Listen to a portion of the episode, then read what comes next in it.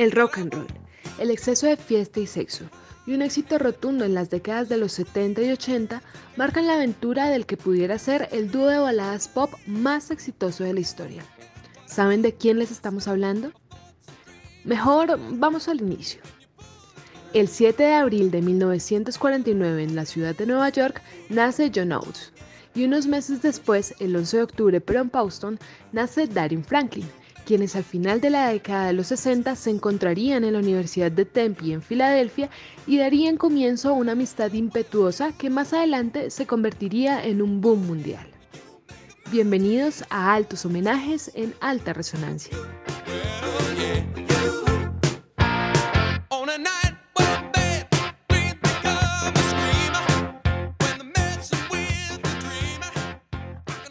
La carrera musical de Hall inicia formalmente en la universidad, pues él era músico de sesión. De hecho, en 1966 grabó un sencillo con Kenny Gamble and the Romeos, uno de los grupos más importantes de Filadelfia en ese momento. En 1967 conoció a Oates. Oates en ese momento estaba liderando su propia banda de soul y justo allí se dieron cuenta que tenían gustos musicales bastante similares. A partir de ese momento empezaron a tocar juntos en bandas de RB y soul. Lastimosamente, en 1968 tuvieron que separar sus caminos, pues Oates se trasladó de universidad y Hall formó una banda de soft rock llamada Gulliver. Este grupo lanzó su último álbum llamado Electra a finales de los 60. Después de eso, se disolvieron. Entonces, Hall se centra nuevamente en el trabajo de sesión y Oates llega nuevamente a Filadelfia en 1969. Allí se reencontraron, comenzaron a escribir juntos muchísimas canciones y a tocar en varios escenarios de la ciudad. En uno de esos toques se encontraron con un personaje que les cambiaría la vida y les daría rumbo. Tommy Motola tomó el papel de manager y además de eso le aseguró al dúo un contrato con una de las discográficas más prestigiosas del momento, Atlantic Records.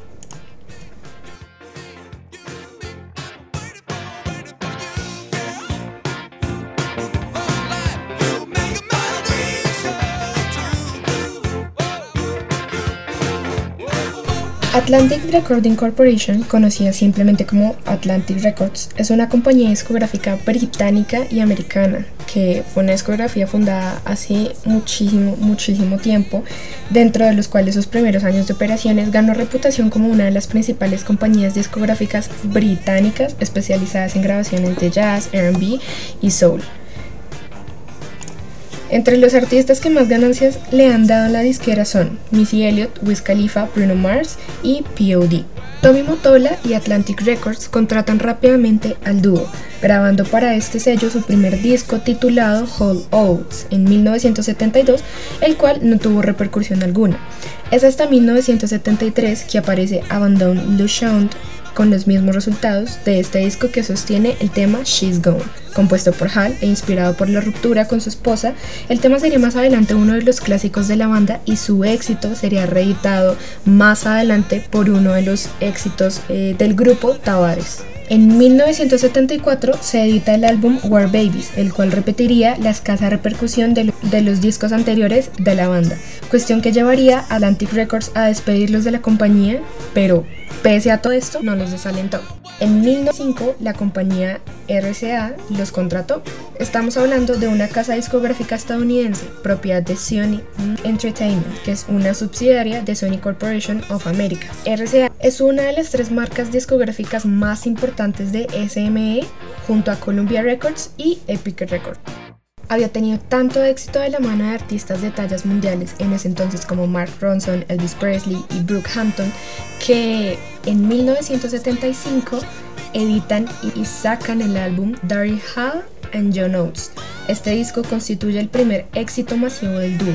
En este álbum aparece la balada Sarah Smile, escrito por Hall y por su pareja, que ya habíamos visto en la colaboración del álbum pasado War Babies, y sin embargo, el álbum Bigger Than Both of Us, publicado en 1976, un año después, el que los lanza a la fama mundial y definitiva, llegando este álbum a la categoría de multiplano y comunicado su éxito en los demás discos de la banda, llevándolo a la categoría de oro con el tema She's Gone, que llegaría a consecuencia de este fenómeno al número 7 en lugar de ranking mundial.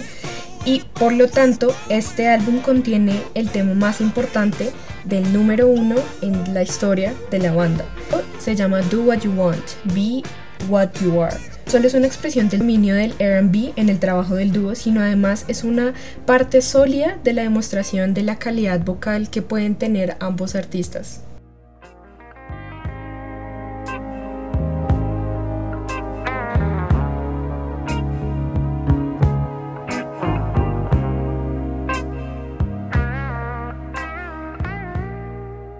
Halley Oates deciden dar un giro en su trabajo y por primera vez asume la producción total de sus álbumes. Aún seguían firmados por RCA Records, sin embargo quería ver cómo salen a la venta su primer álbum producido por ellos, Voices, uno de los trabajos más exitosos del grupo hasta el momento, que llega nuevamente a la categoría multiplano y que aporta el éxito de Kissed on My List, el segundo número uno de la banda es otro de los temas del disco, que se llama How Does It Feel to Be Back. Este último llegaría a la lista Hot 100 y además se repetiría el mismo efecto con Bigger Than Both of Us y los demás discos de la banda que alcanzaron también la categoría de oro. En Voices aparece el tema Every Time You Go Away, que se convertiría en número uno en 1980 y el cual cuenta con la voz del cantante inglés Paul Young.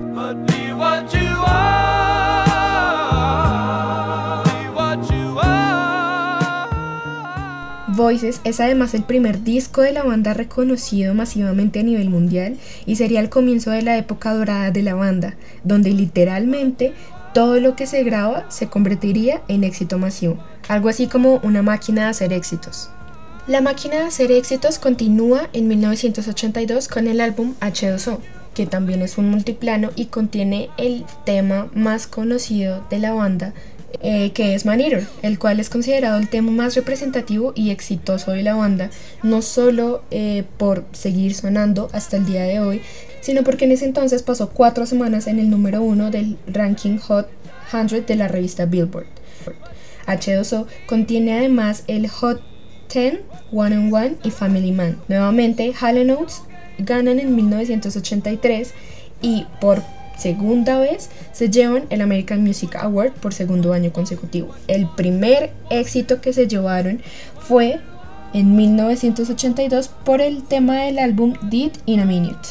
En 1982 por el tema del álbum Did in a Minute.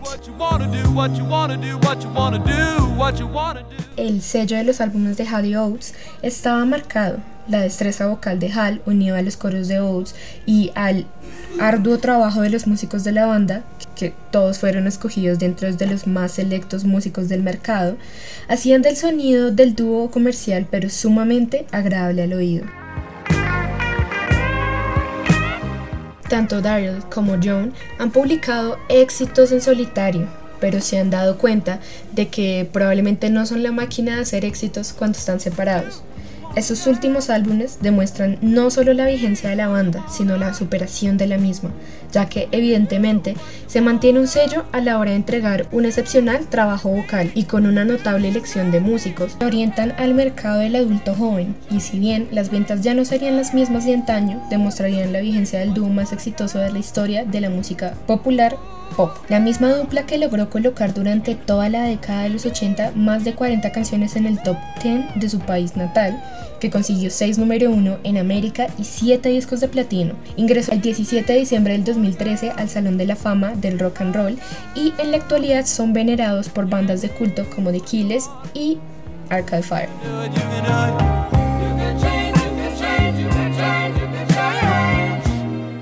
En la actualidad, el dúo sigue vivo y dando espléndidos conciertos. En sus ratos libres, John Oates se dedica en cuerpo y alma a explorar las posibilidades de la música digital, mientras que Daryl Hall tiene su propio programa de televisión, en vivo desde la casa de Daryl.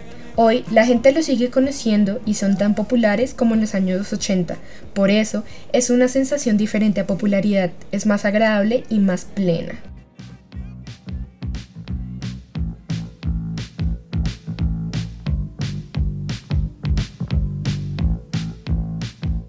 Ciertamente, el dúo tiene una historia. Rompieron las barreras raciales de las radios estadounidenses, comenzaron a pasar por las radios negras y a la vez ayudaron a que gente como Prince y Michael Jackson también lograran sonar en las radios blancas. Un tema de discusión para otro podcast. Hoy la gente los sigue conociendo y son tan populares como en los años 80, pero es más una sensación diferente de popularidad. Es más agradable y más plena porque no son simplemente Halo Notes, son Daryl Hall.